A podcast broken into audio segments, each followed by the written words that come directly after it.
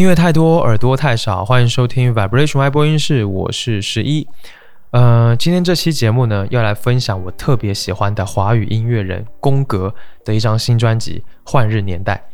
呃，宫格的作品其实我早就在节目里面推荐过了，大概在两年前吧，我就分享过他的上一张专辑即将上映。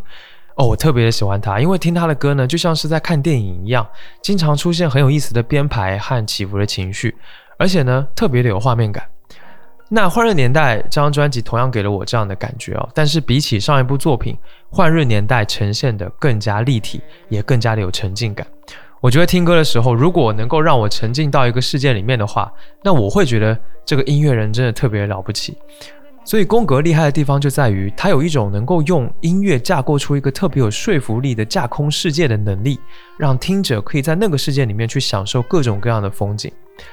当然，除了这种沉浸感让我很喜欢之外，另一个惊艳到我的是，这张专辑是有深度的。宫格对这个世界、对这个社会，其实还是充满着思辨的。那说批判时代啊，或者是反映现实啊什么的，这种音乐其实很多了。但是重点是，你是用什么样的方式来呈现的？我个人觉得宫格的呈现方式很好，我很喜欢。所以我觉得这真的是一张非常值得和你分享的作品。那这期节目除了会和你一起听歌之外呢，还会有许多这张专辑的幕后故事和创作的细节。我相信这些内容是能够让你更加理解《换日年代》这一部作品，让你更加的了解宫格这位音乐人的。好啦，我想说了这么多，下面我们还是先听歌，直接来感受一下哦。下面我要放的歌呢，是《换日年代》这张专辑里面的第一首歌《童话我》，I'm a volunteer。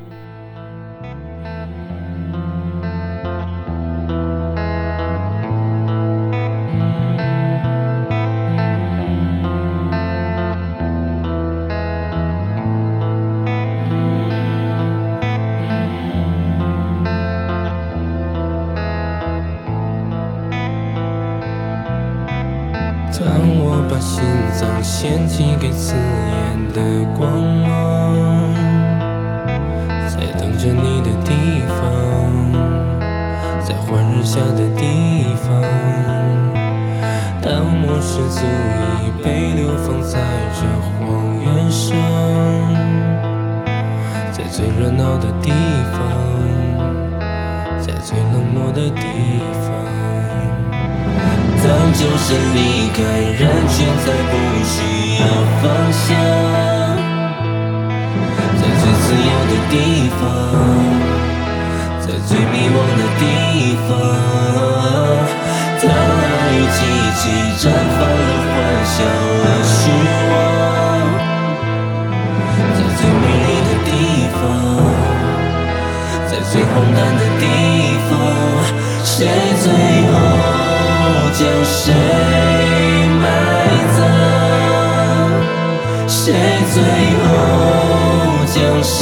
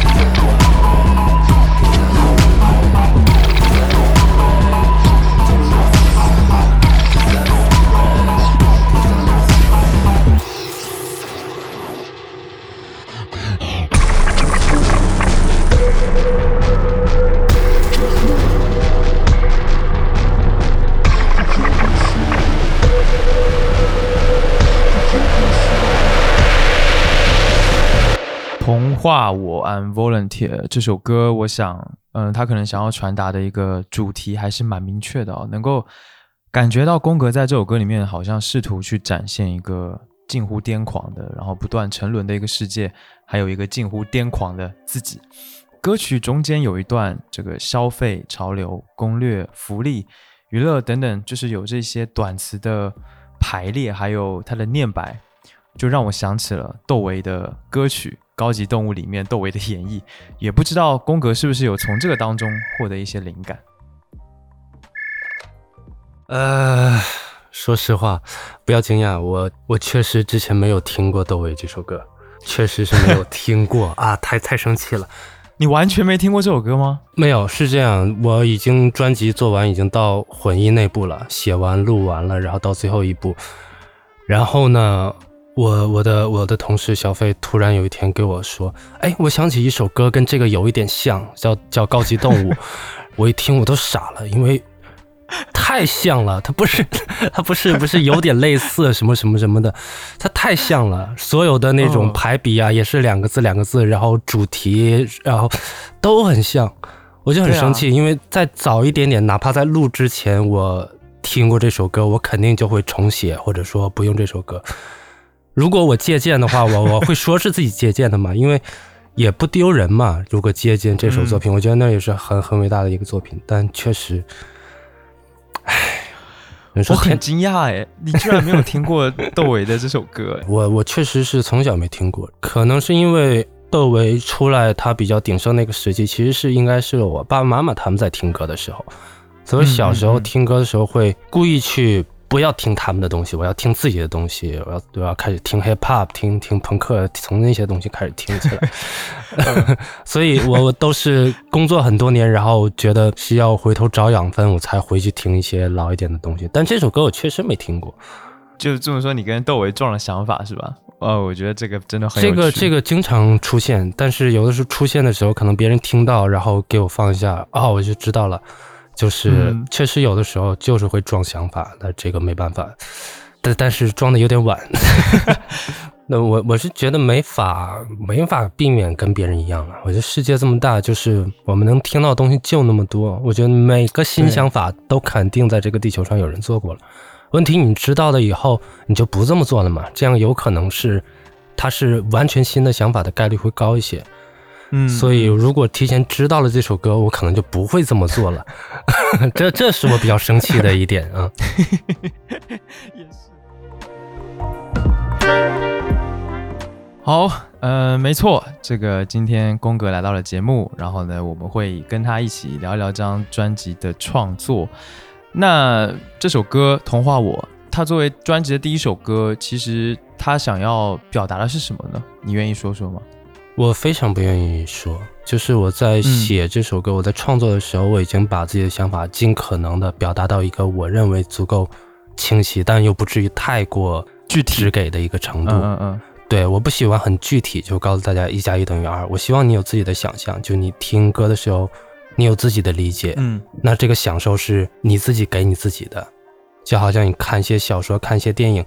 他会留一些空间，我是非常想保护观众自己想象的那个空间，所以我不会给的太明白，但是我有给到自己觉得足够能说明到一些东西的这种程度。嗯，那剩下的如果我解释的话，这就很 很无厘头。这个动作就是别人吃了一。吃了你做的饭，然后呢，你还要告诉他我是怎么做的，所以你要觉得好吃。我觉得这没必要。嗯嗯，所以这个就是宫格对于自己作品就是传达给听众的一个态度。我觉得这个这个态度特别好，因为我是这么想的，就是基本上创作者创作出来的东西，他发布出去之后，其实就不是他自己的了，而是他跟他的受众之间的了。所以有这样的空间，我觉得也很重要。那。这首歌我觉得还是你的开头是一个特别宏大的东西，然后突然一个停顿，然后转入到一个电子乐打击的这种打击感特别强的一个氛围里面，就这个想法是怎么来的呢？在编曲上的这个想法，你如果听过我早一点作品或者越来越早的作品，其实我很早就很喜欢用这种方式。是的，是的，这就是为什么我觉得你的音乐让我都特别有惊喜，然后特别不一样的感觉。对，这是一种。创造刺激的手法吧。嗯但是说我会比较喜欢用，因为我一直觉得我们在世界上，它就是平静和疯狂，然后宏大和渺小，它都是同时存在的。嗯它不是一段时间世界就平静，一段时间世界很疯狂，它是同时的。所以你从一个地方跳到另外一个地方，它就是会有的时候开一个门，你的世界就完全不一样。嗯就像为什么我们会喜欢坐过山车，它也是你想不到下一步会怎么样，你才会享受这个过程。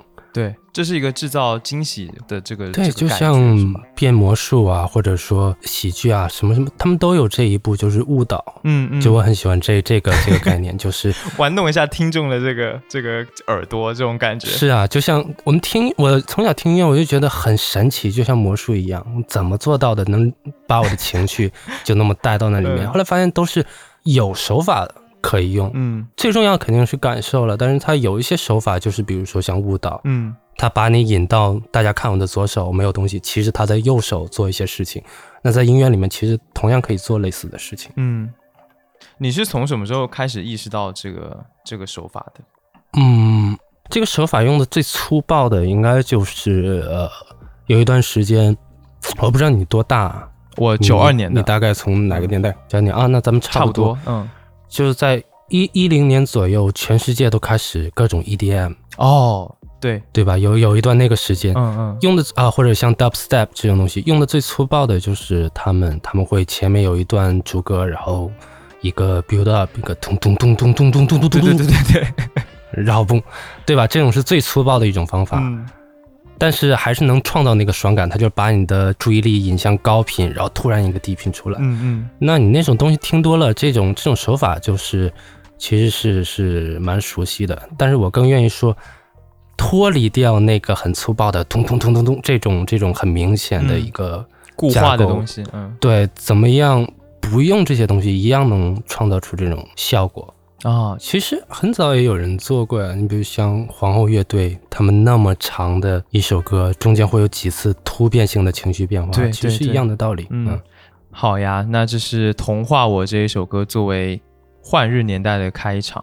其实这张专辑有几首歌我是特别觉得特别有意思，然后特别喜欢的，我们可以聊一下这些这些东西。我觉得下一首我想聊一聊的话是这首歌叫《饮食》，嗯，我们先来听一下这首歌。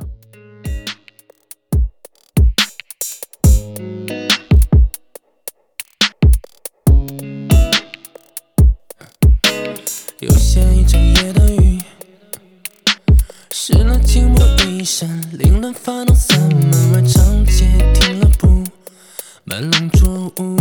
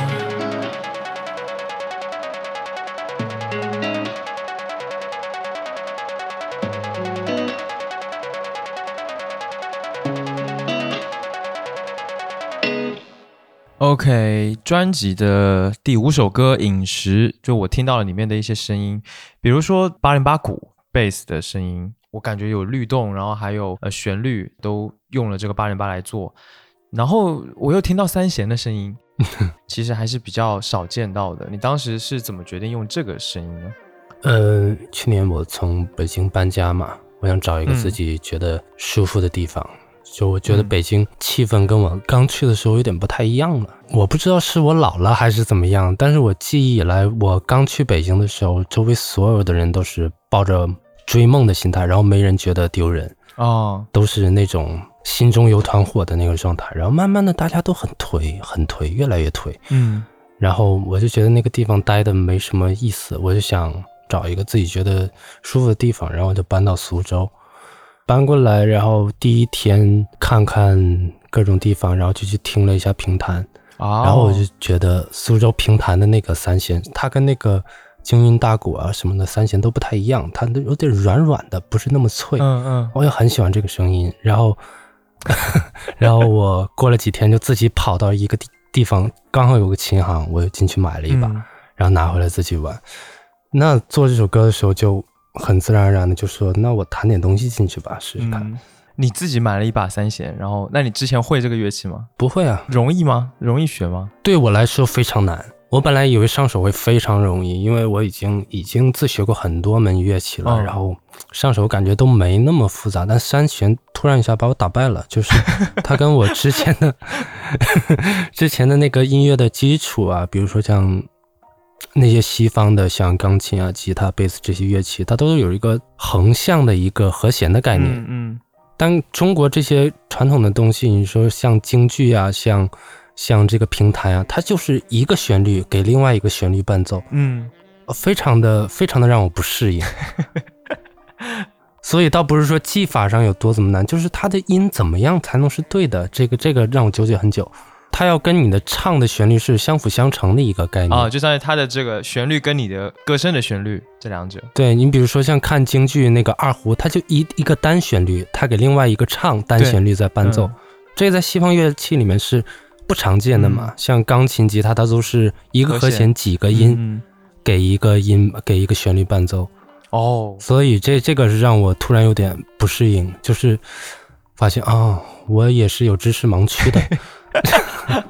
那这也应该也是一件很开心的事情吧？学一个新的没接触过的东西，是，这是最开心的事情了。嗯嗯。你刚刚说你搬到了苏州，但是你其实，在搬到苏州之前，其实你对苏州这个地方，嗯，不是特别了解，是吗？没有特别了解，嗯小时候来，小时候应该没来过，嗯，之前好像就来过一次。那你还记得那次那次对他的印象是怎样的吗？或者说你对苏州一直以来的印象是怎样的？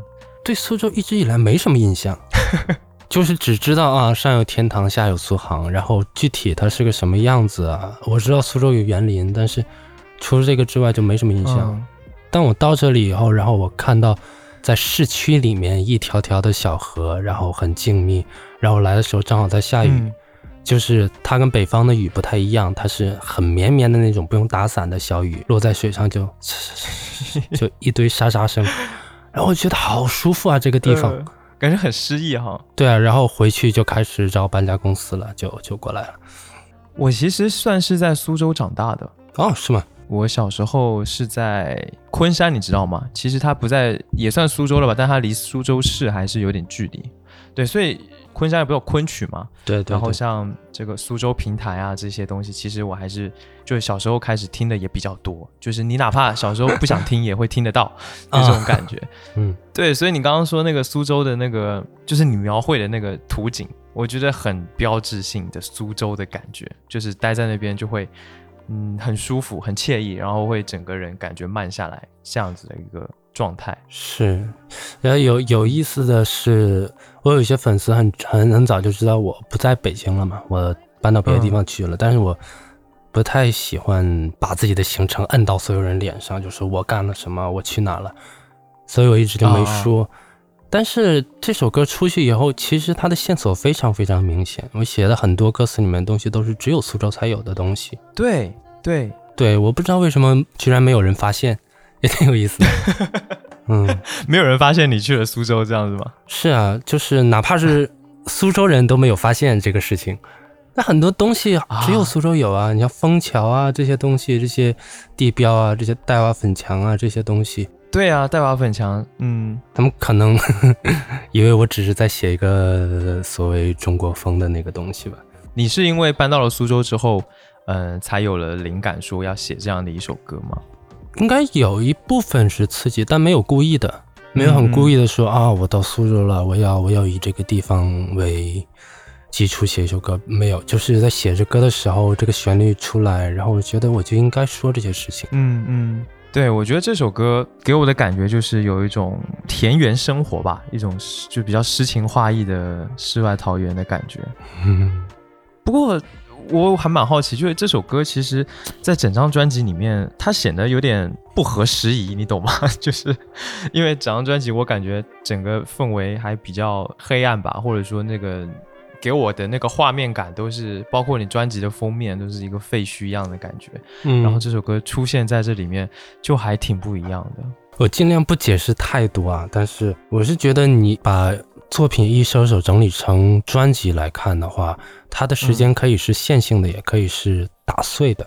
嗯嗯，你明白我意思吗？就是它有一些歌可能是发生在某个时间之前或者之后，它是插叙的一段时间，所以他的情绪未必要是那么统一的。哦，明白。对，就是嗯而且像我刚才说，就是同样的两种状态在世界上会是同时出现的，所以哪怕是嗯同时在一个地方，可能就是这样你所说的那种诗情画意的也好，在另外一个地方就是大家都有点丧心病狂，这两件事情是会同时发生的。其实能看到互联网这么发达，你看各种信息就知道，诶生活在呃一个地方的人是那样的状态，生活在另一个地方的人是那样的状态，是完全不同的。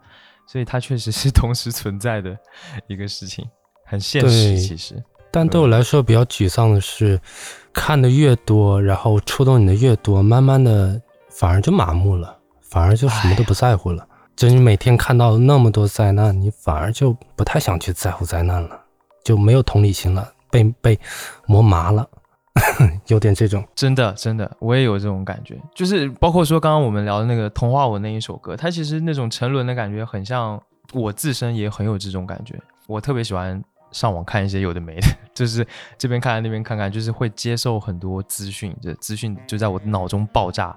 久而久之，不管是好的事情、坏的事情，好像就会觉得没有什么大不了，就是你说的这种麻木的感觉。对，哎你就是见鬼，你一天见三次，你也不怕鬼了嘛？对我来说就是这样，就是你看那些让人气愤的东西，然后你看那么多，嗯你慢慢也觉得，那世界就这样吧，也许。但我觉得不应该是这样。嗯，你会不会觉得你在做音乐的这个过程，其实就是在对抗这种麻木的这个状态？我觉得这是所有艺术形式的一个使命吧。艺术你再怎么定义不一样，它不应该有的一个定义就是麻木。嗯就是艺术品不应该让一个人看完以后毫无感觉，所有的艺术品都应该是这样，这是我的理解。嗯哼。所以，那音乐在我的理解上，它可以是娱乐，但它可以稍微往前进一步，它就是艺术。它还是有这个使命在的，就是你不管怎么样，让人听完以后不可以毫无感觉。他可以嗯听完生气，听完厌恶，听完不高兴，听完呃非常欣喜若狂，但是不应该毫无感觉。所所以我是比较，我听音乐啊、呃也会比较极端化，就是我会喜欢不同的那种极端来回游走，但我就是不太喜欢最中间就听上去刚刚好温水那个状态。我觉得不需要那种东西太多了，有点太多了。你说的极端是指什么呢？就是你喜欢听的极端的东西是什么样的？就是他的情绪会比较极端，就是比较极致，不应该说极端，比较极致。比如说他生气，他就真的很生气，郁愤懑。你比如像那种阴郁，比如像 Radiohead，他就是非常非常的阴郁，他也不是说非有多愤怒，但是他很极致的阴郁。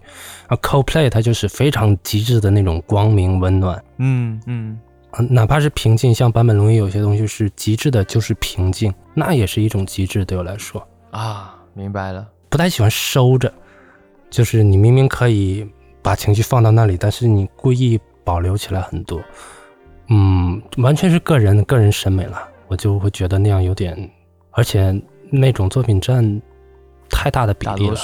嗯，太大多数了，有点过于多。现在做音乐这么容易，那种东西就越来越多。你觉得是因为做音乐容易，所以才让这个这样子的音乐、这样的创作比较多吗？每一种样子都更多了，嗯极极致的也越来越多了，只可能比以前多。但是按比例的问题，比如说原来有一首，呃，一张极致的专辑，现在每年可能有一百张；但是原来每年大概有两三百首平庸的歌曲，现在每年可能有二三十万首或者更多。它是个比例的问题，嗯。但我没法，我没法说这是个不好的事情，因为我我完全是个既得利益者，就是因为它的门槛降低，才会像我这种之前没有什么家世啊，没有什么背景，没有什么，完全是跟这个行业没关系的，我可以找到自己的方式进入。我觉得这也是有好有坏吧。嗯，下一首歌是，其实我们如果按照这个曲序来看的话，下一首歌我想聊的是《人间会一如平常》。这首歌我觉得也很也很有意思啊，我们先来听一下这首歌。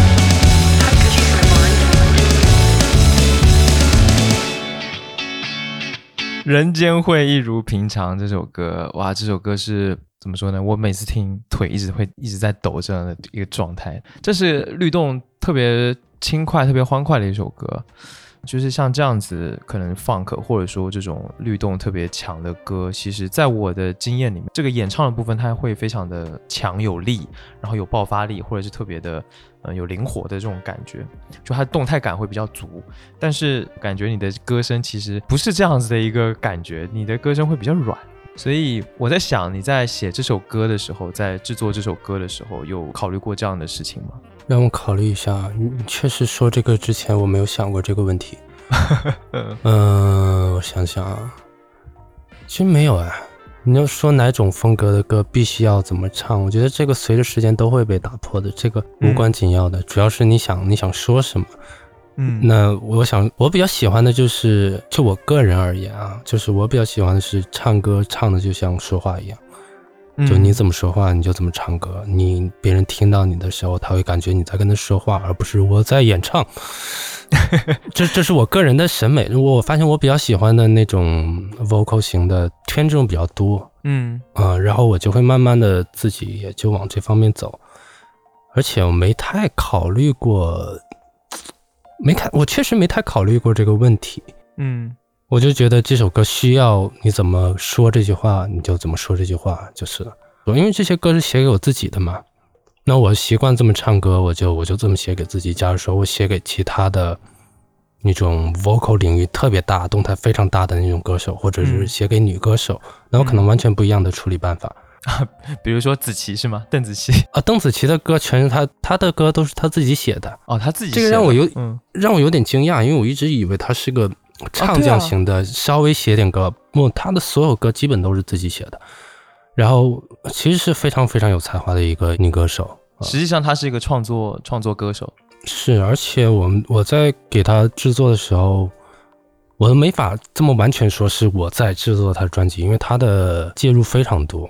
我不是说那种坏的那种插手型的介入，他是说会提供很多很有价值的想法，嗯然后去一起听这个作品的时候，他的耳朵非常非常细，细到有的时候听到一些我发现不了的东西。而且我会给他提供一个，比如他写这首歌，我会给他提供一个场景，嗯可能不在他预设的这个范围内，他会消化一下，觉得这个更好，然后在这上面再提出一些更有价值的想法，嗯然后让这首歌更立体。所以这是一个非常，我只能说这种这这这种能力并不是每个人都有，他很很罕见的一种作为歌手的有一种能力，嗯。嗯不光是我觉得大家都有点低估他了，在音乐才华这部分，大家是有点低估他了。所以跟他合作的这个期间还是挺开心的。蛮开心的，很很累，很累，因为他耳朵太细了，很细。就你要不停反攻是吗？就对，但是确实让作品能更好，所以我这个没什么关系。问题是嗯有的时候完完全是没有在意到的一些东西，比如说哪里哪里哪里第几秒，那有个气口不太好，你能不能帮我换一下？就一个呼吸声，就一个唱歌前的哇，细到这个程度，对。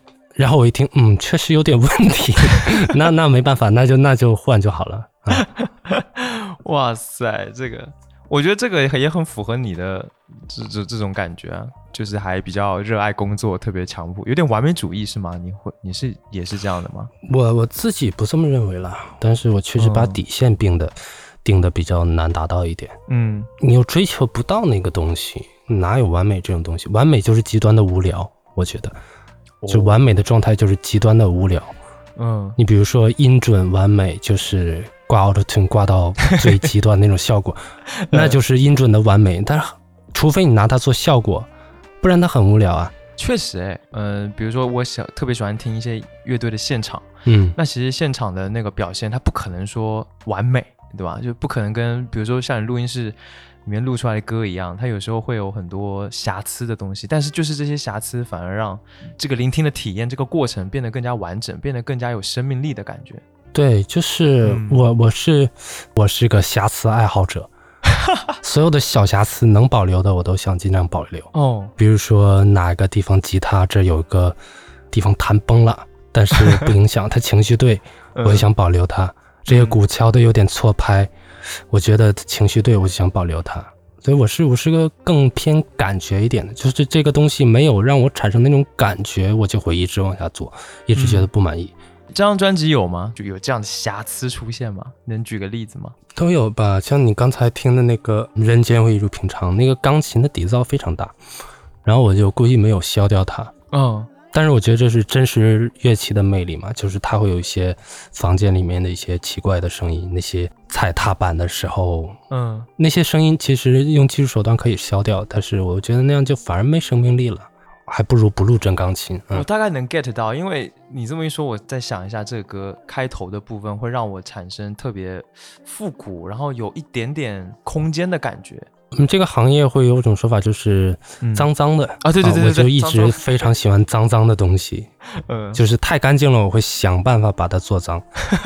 啊，当然不是那种，当然当然不是说那个让所有东西故意听起来不好，是它需要要有反差，有些东西极端干净，有些美丽的东西你就得在里面掺一些丑陋的东西，嗯。都是美的东西，在一个小空间里面出现，你就看不出来谁美，因为都美。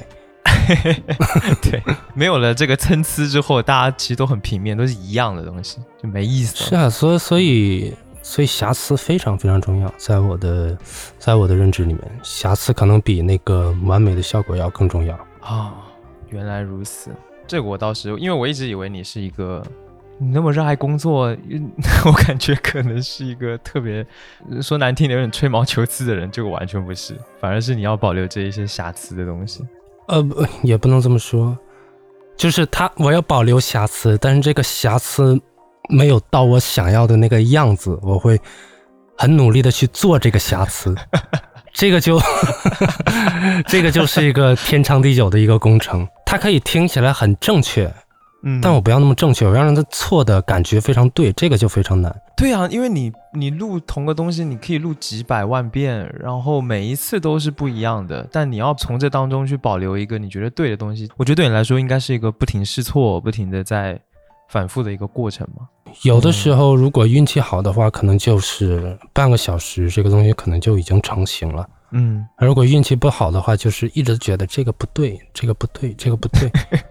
所以我跟人合作起来会有点有点困难，就是就你会发现，我不是说像有些制作人会找一些吉他手啊，他自己不弹吉他，然后找一些键盘手啊，嗯我都尽可能自己做，因为我很难要求别人非要达到我脑子里想的那个样子。然后这样的话，我要求自己可能会更快一些，因为我不需要跟自己沟通。然后强迫别人，我也很难受。是吧？嗯，从头到尾所有的工作都是你一个人就 独立完成的。我觉得这一点是不是显得是有一些些自恋呢？嗯，你刚才说那个肯定有，就我嗯不是说自恋，但我会在自己的作品上有点有点独裁，就是、就是他一定要是跟我脑子里想的那是一样的，嗯除非他比我想象的要更好，那我可以接受。但如果没有的话，他就要跟我脑子里想的是一样的，那这个就很难要求别人达到。如果跟别人的话，我就总得适当的放低一些要求，就只得总得适当的说给别人一点空间。但是我就觉得很难受，因为是自己作品。那给别人制作呢，就会稍微好一点点。然后还有一些很实际的原因，是因为一开始我请不起那么多人来帮我，所以很多时候成本是这样的，是这样的，成本蛮高的。然后我又不是说很。有些朋友他会很会交际啊，就会让别人愿意免费的帮他忙。我不是那种，嗯嗯嗯，我就会想想自己能不能做，自己试了一下，嗯，差一点，但是没有差那么多，那就自己来，起码感觉对。你自己说自己独裁的这个个性，在音乐上的东西是哪里来的？你是从小就这样吗？对所有的事情都是吗？还是我不知道哎，就是可能是说我在这方面不太爱凑合。我只是觉得自己底线定的比较固定一点，但是有的时候你跟别人合作，呃，我不是说所有人都这样，但很多人他会底线越来越低，越来越低。嗯，尤其他不觉得他不对这个项目有什么热情的时候，他会随便做做。但对，就是 哎，怎么那么烦呢？呃，他给你交个东西也不是不行，但是不是不够好，那么好。嗯，这就是主要是热情的问题。那我对自己的东西是有。我我自信有足够的热情，但我很难让别人有足够的热情。嗯，起码在一开始的时候，如果现在可能会好一些。你刚刚一直提到的底线，这个底线到底是什么样的东西？就是你跟谁比的问题。嗯，就是你想做出什么样的东西嘛？你想跟最好的十个比，嗯，然后你就会拿自己的东西不断跟他们做比较，然后你觉得自己差一点。那有些人会跟自己身边的人比，嗯，那你身边的人可能非常烂呢。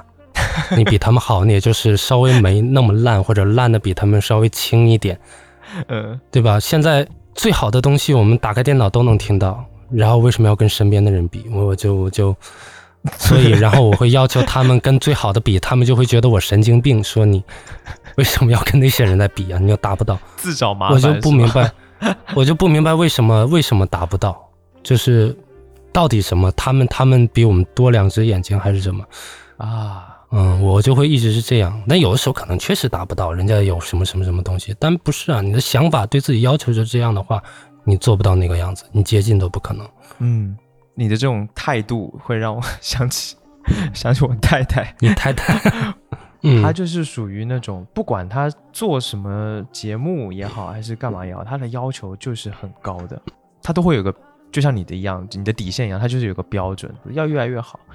我有时候就会很好奇，说到底像你们这样的人，这种态度到底是怎么来的，怎么养成的？为什么跟我是不一样的？你回头问问你太太，我不知道对不对。但是像我们这种人，非常非常的少后悔。就我们一生过去以后，十年、二十年回头看的时候，很少有后悔的事情啊。每件事情我都知道，我尽了比我该尽的多了百分之二百的努力，然后我就基本不太会后悔。这也分事情，我只是对我的这个，因为音乐在我生命中占最终的位置，我可以说最终的位置。那它对我来说是最重要，它跟我生命同样重要。其他的事情我其实很混的，我不是对所有事情都这样，我只是对，对，因为它是我生命的轨迹中最重要的一个部分，我不能在这件事情上有遗憾，或者说什么时候觉得哎呀自己当时再怎么怎么样一点就好了。现在我再回头听以前的东西，也会听出来很多就是。可能有点遗憾的地方，但是我并不后悔啊，因为我知道我当时已经尽了最大的努力了。嗯，我很好奇，你会不会看不起以前自己做的歌？不，不会看不起吧？不会说看不起了，撑死是有的时候觉得有点羞耻吧？撑死就是这样，因为我知道当时自己真的是那个样子，但我现在回头看的话，就觉得 觉得有不足，或者听到一些什么什么东西。我是我是这么觉得，假如说你两年以后回头看现在作品，还是觉得特别的屌，特别的完美，那你这两年什么都没干，你这两年就一点没进步，这是个非常不好的现象。所以我每隔一两年就会回头看自己的东西，觉得是一堆垃圾，就是从 从质量上，嗯，但是从情感上，他们肯定不是。像我那个，我已经。好久没听过，我其实做完了以后就没再回头听过那个《换人年代》这张。但你刚才放的时候，还是觉得嗯很不错的，还是很好的。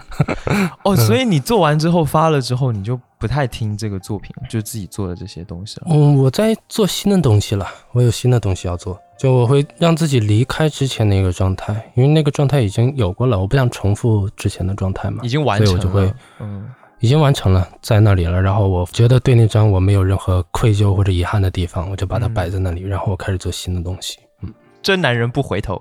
要不然你活着多没劲呢？每一年都都一模一样的。我们接下来来聊下一首歌好了，《克隆城》。我们现在听这一首歌，是你和诡辩的合作。嗯。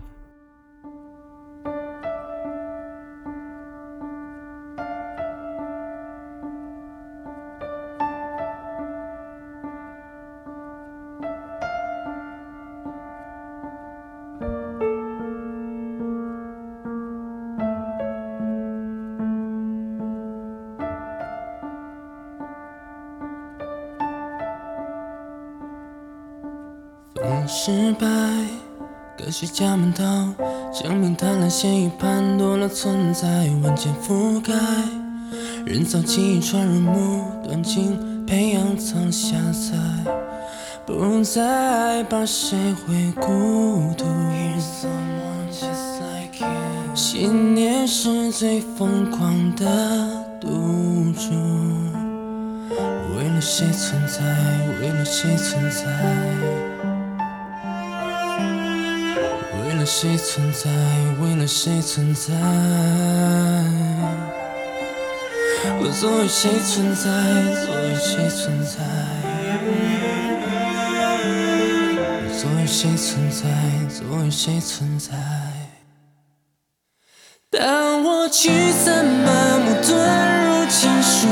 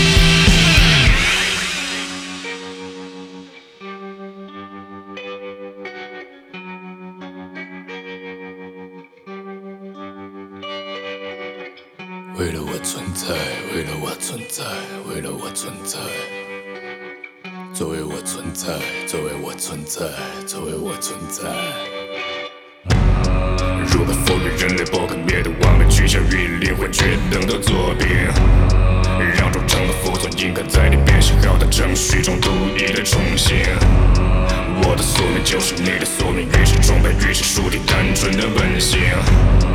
那么让我教你怎么冷，怎么热，怎么交合。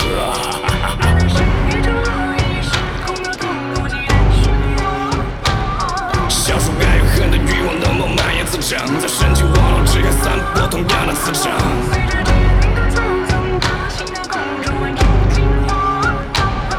不再有谁无可取代谁的意识回响，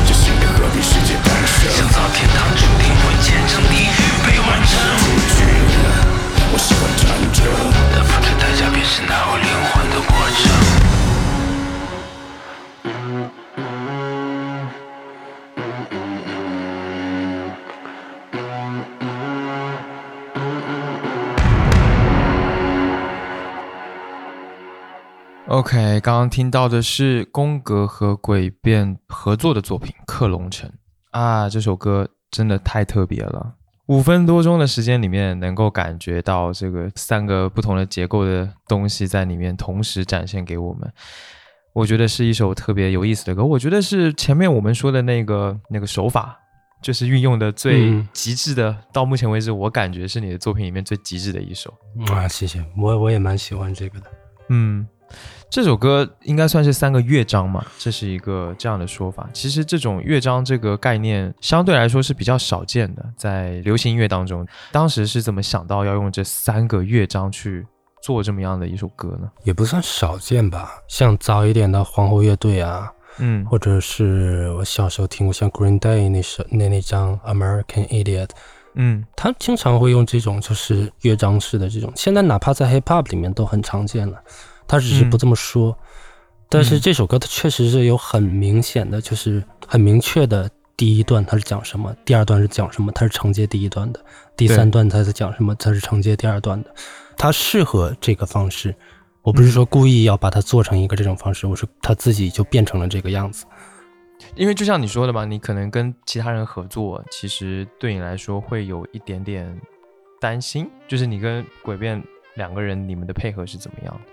这首歌在做之前，就我唯一知道的是，我想跟鬼辩老师一起做一点东西。当时我跟他在那个豆芽的后台，然后我还跟他聊，然后我们发现我们有些有些很共同的一些爱好，比如说看过的一些漫画呀、一些动漫呀、一些什么 对某些东西的理解，都都蛮邪门的，但是我们就是都知道，都喜欢。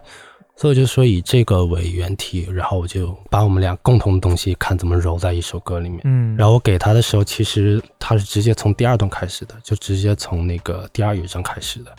我第一乐章已经写出来，但是我没有给他听，哦，然后他只听到了没有他是直接从第二段开始知道这个故事的。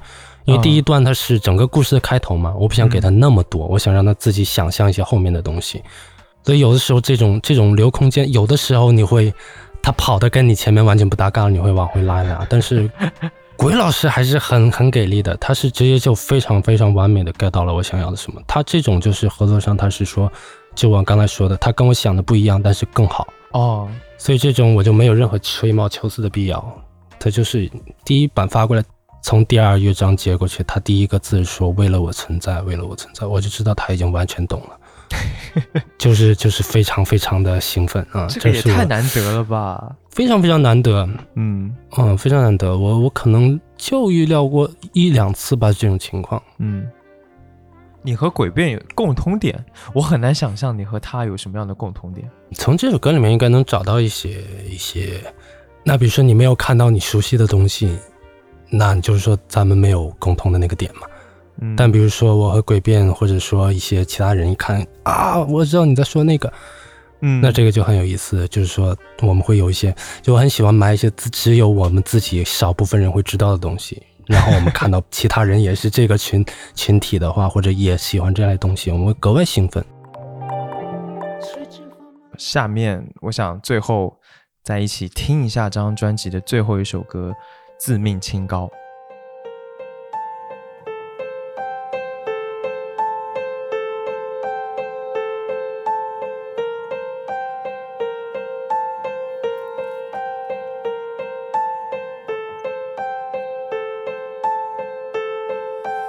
在世间浮游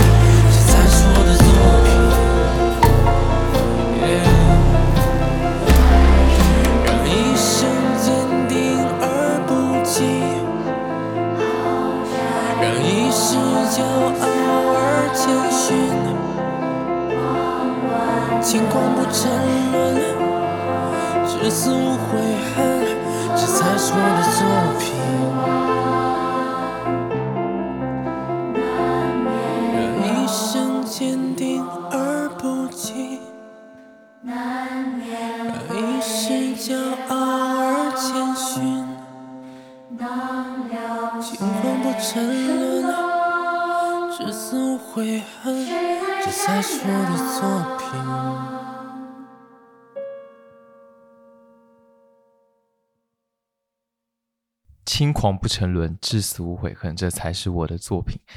呃，自命清高这最后一首歌让我感觉一种一种很深的感慨，特别的感动我，因为它其实有点治愈的感觉的这样一首歌，就是前面把我感觉听得要死要活的，然后最后是这样的一个结尾，我觉得特别的棒。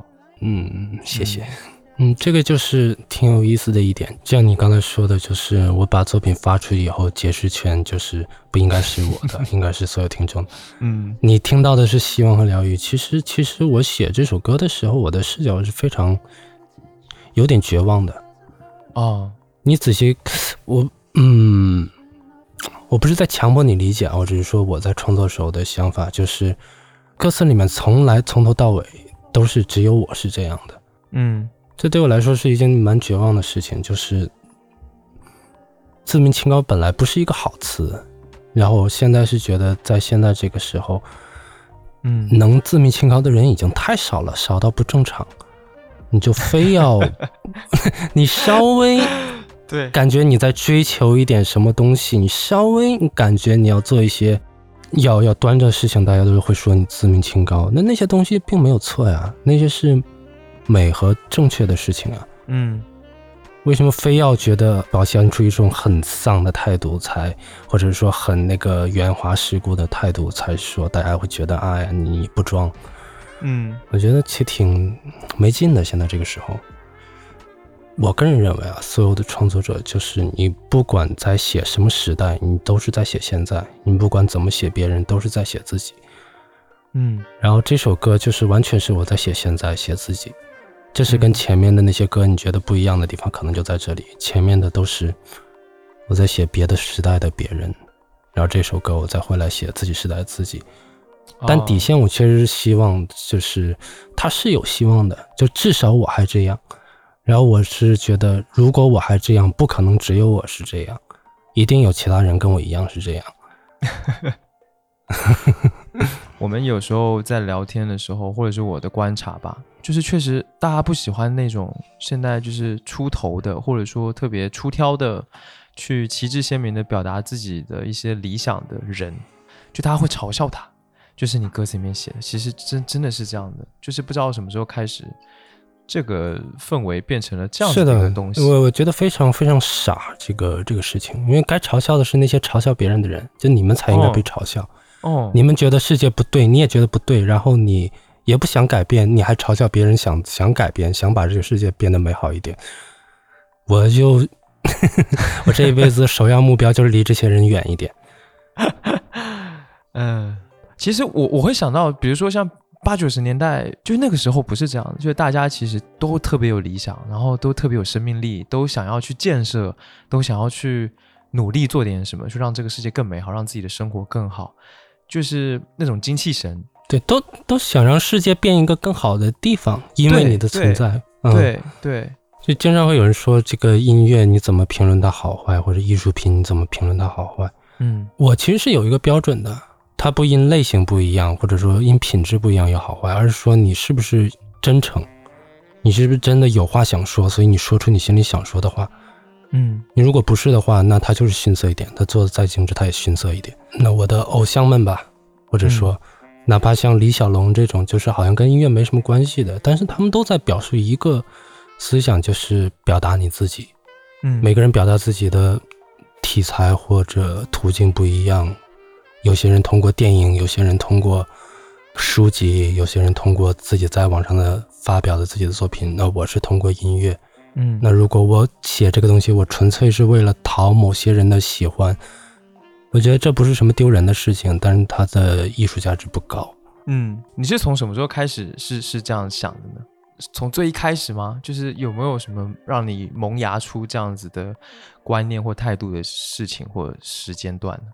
呃，其实现在我跟你聊这么久，嗯其实我现在我现在已经稍微能讲点话了，就是能说点话了。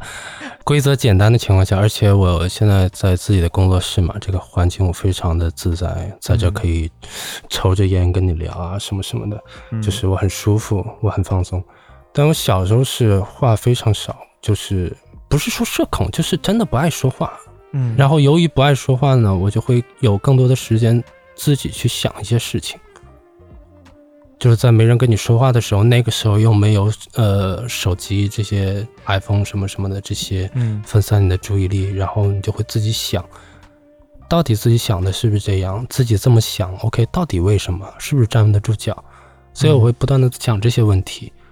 你喜欢这个东西，到底为什么喜欢？你到底为什么喜欢？你觉得它好，到底为什么你觉得它好？我会自己想明白很多这些事情。嗯然后，所以我我很少，我我体会不了别人说的我很迷茫那种时时时间，所以我不断的想通过自己的视角告诉他，其实不迷茫很简单。但是我可能把这个过程想的太容易了。你很少迷茫过，呃，在没有没有决定做音乐前是非常极端的迷茫的，就是从我可以开始做音乐以后，我觉得整个世界都亮了。哦，对我来说就是这样的，所以我就真的很希望每个人，而且我相信，确实每个人都能找到自己的那个东西。就是对我来说是音乐，对你可能是其他东西，可能是做菜，可能是打篮球、打游戏，甚至嗯都可以是照亮你整个世界的东西。我一旦决定了自己可以做这个事情以后，我觉得我整个世界都亮了。你在你遇到音乐之前，你说你极端迷茫的那个状态具体是什么样的？感觉所有你身边的那个环境都是，你只有一条路可以走，读书，对，然后这个路当然没什么错了，但是我仔细想了一下，按照这条路走下去，可能出现的每个结果都不是我想要的人生。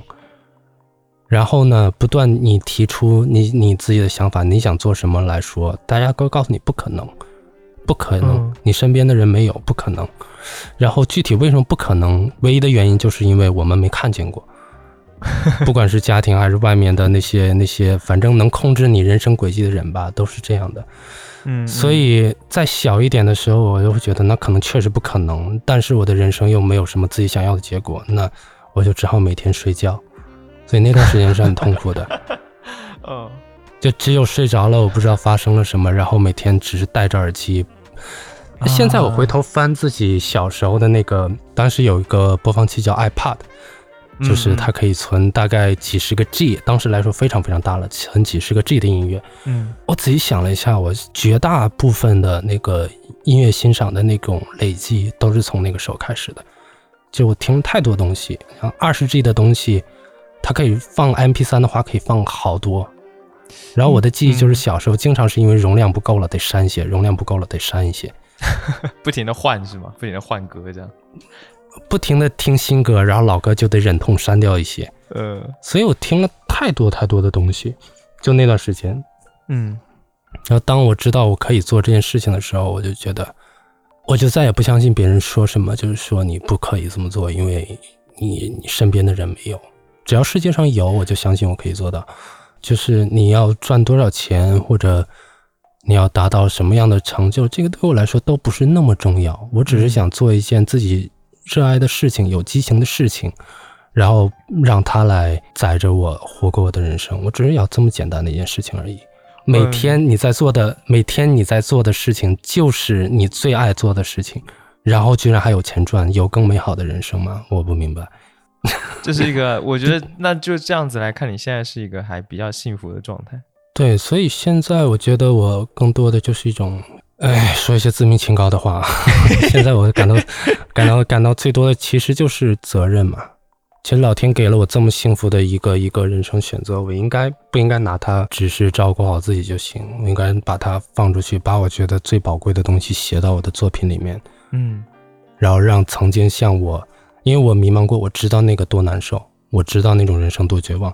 嗯，然后我想给别人看一下绝望，让他害怕绝望，再给他看一点希望，告诉他还是有希望，就是这样。就是它是两面的，就是你得看到黑暗面，你才会不会想去。然后呢，光明面你只需要给他看一点，因为大家都在歌颂光明，但嗯其实都挺空的。光明是什么？不知道，反正黑暗很吓人就对了。就是反向操作。一样的，都是有必要的。我只是，我就是觉得比较少的人在做什么，然后这件事情还有意义，还有必要做，然后我就去做这种事情。就我嗯会规避掉大多数人已经在做的事情。所以这首歌现在我这样听，我感觉有一种就是绝处逢生，或者说向死而生这样子的感觉。它其实还是包含的情绪，其实挺复杂的，其实挺复杂的。虽然它听上去是一首相比其他的你专辑里面其他的歌来说是简单的，但其实它特别复杂。我会只觉得这个世界糟透了，但是它会更好的。我 我是这种，就是你要是觉得这世界已经太好了，它它一点糟的东西都没有，我觉得这多少有点有点愚蠢。嗯，但你要觉得一切东西都都只能会越来越糟糕的话，我觉得你这种情绪也帮不到任何人，也不会让世界好一点。嗯，嗯哪怕好一点点呢，哪怕就好那么一点点，哪怕你就是说在很以丧以颓为美的时候，你告诉大家还是可以有一点点坚持的，可以说出来自己的想法，说出来自己的愿望，并不丢人。你至少可以做这么一点点事情。尤其这两年大家的状况，我觉得都不好。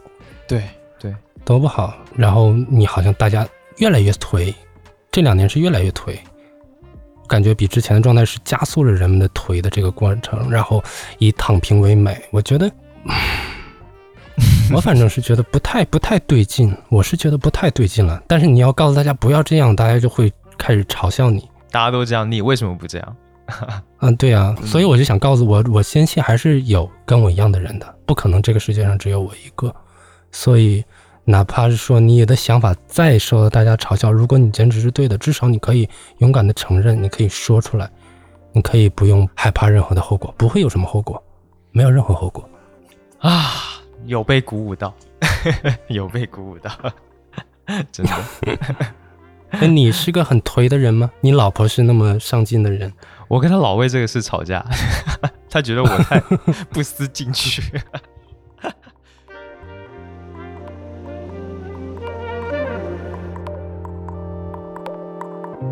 Getting on a highway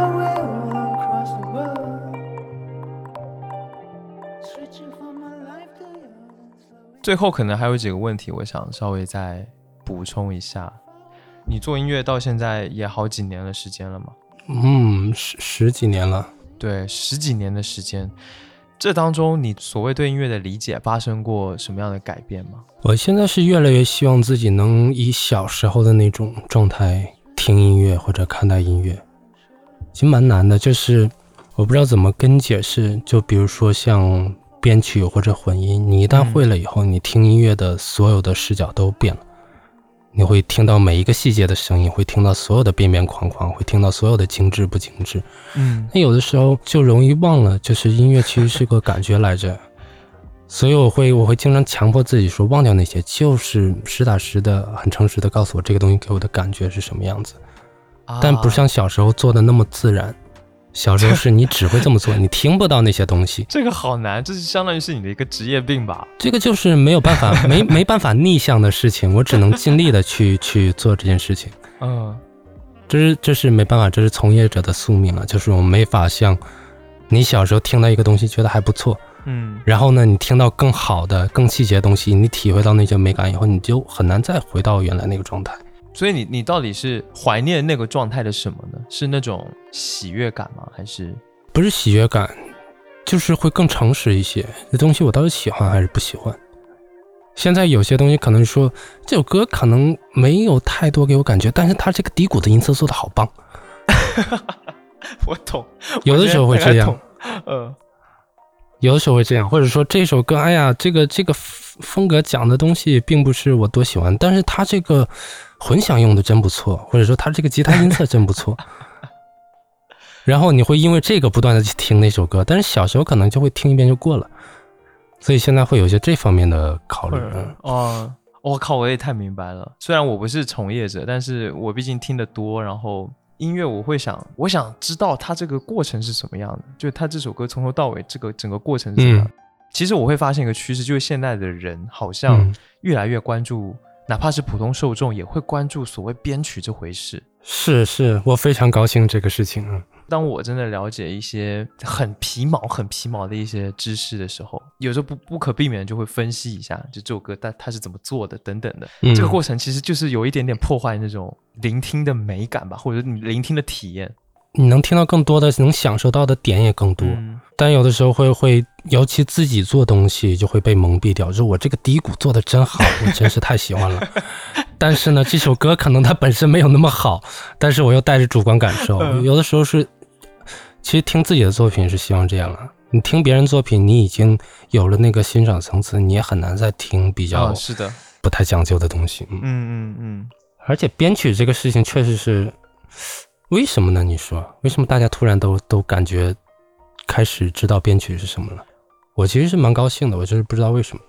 我当然是自己的猜测啦，就我自己的经验来讲，可能是比如说我第一次注意到编曲这回事是也蛮久之前的啦。我在看那个周杰伦的一些文章，然后呢就偶然看到一些乐评吧，就是那些乐评的文章，嗯他就会分析很多周杰伦的东西。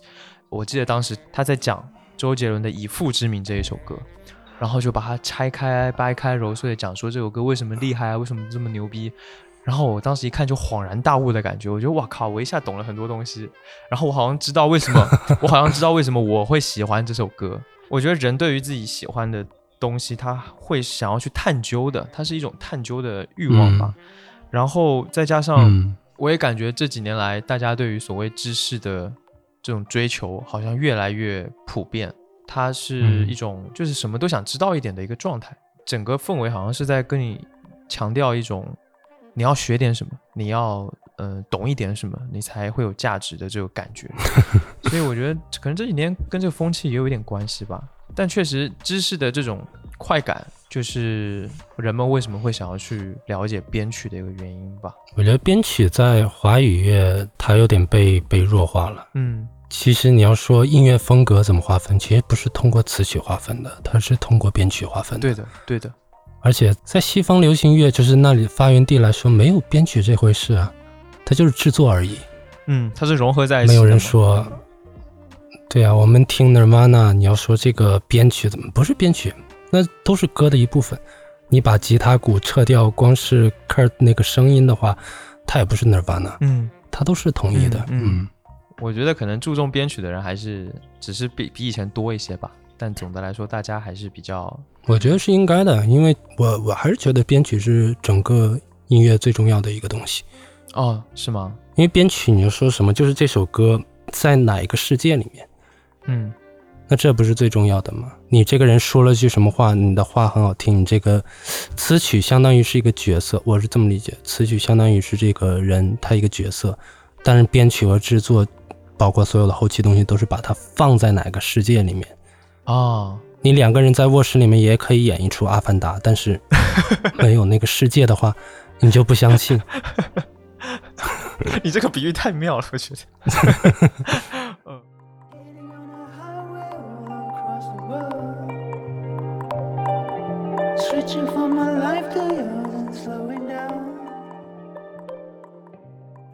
其实这两三年你也说了疫情的事情，我想对于音乐人来说，现场演出应该会是一个困难。你现在是怎么看待，或者是你如何去面对这个情况呢？因为上一张专辑做完的时候，就因为这个情况没有办法巡演。嗯嗯那这张做完以后，正好可以巡演了，我就想尽可能的多巡，尽可能的能能巡多少地方巡多少地方。嗯嗯，然后结果就是大概演了两站停一下，演一站停一下。所以我现在更多的并不是觉得自己受多大影响，而更多的是比较比较对观众比较愧疚。嗯就是每次被迫取消呀，或者说这个地方又开始严控了，我会觉得对观众比较愧疚，就是太久没有当面把自己的作品带到他们面前，一起度过一段时光，这个对我来说也蛮重要的。是啊。你你觉得现场演出对于你来说，它的重要性是什么？你也知道，我平时不太爱就是在 微博上啊，在哪有的没的，就是非得要告诉大家啊，我我还在啊，看看我啊，我不太爱去嗯嗯给给大家就是没所谓的关注。但是现场不一样啊，嗯，现场就是说那些人过来，大家就是为了你的音乐来的。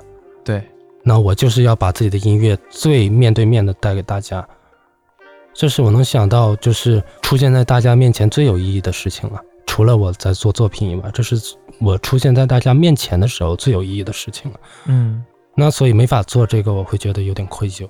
我还是很想当面的把这些给我的那些，我还是比较愿意称呼就是喜欢听我的歌的这些人叫歌迷或者乐迷。嗯我不太喜欢粉丝这个，他粉丝可能粉你任何东西。那我很相信我的这些乐迷，他都是如果我不做音乐了，他不会再喜欢我了。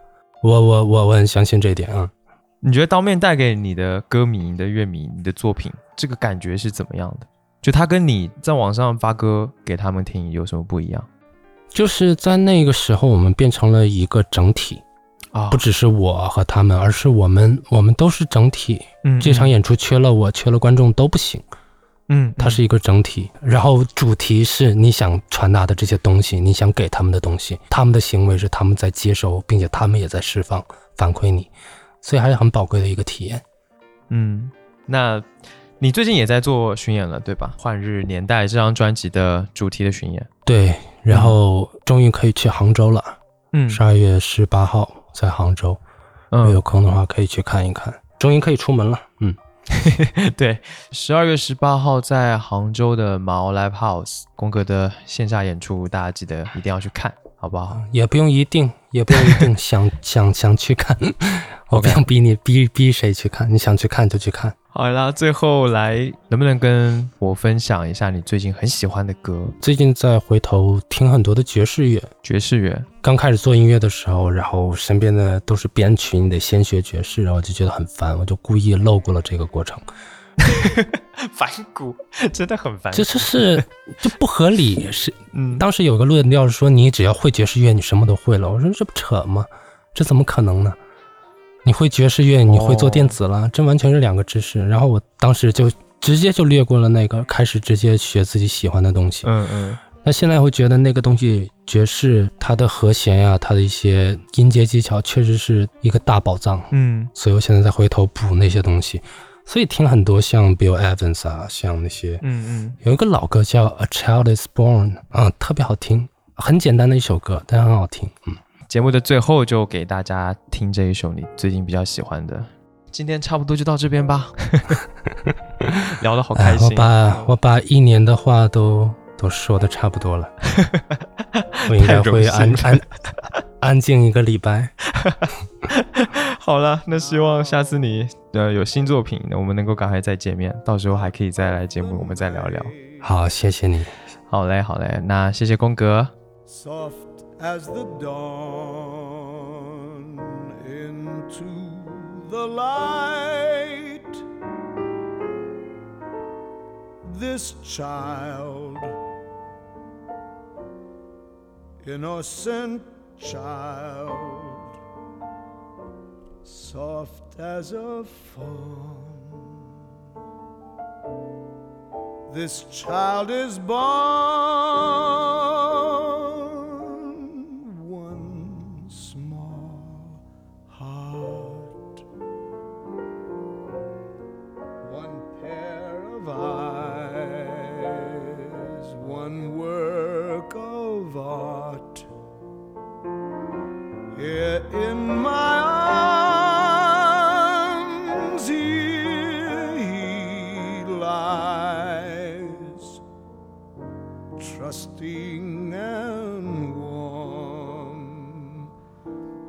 Blessed this morn, a child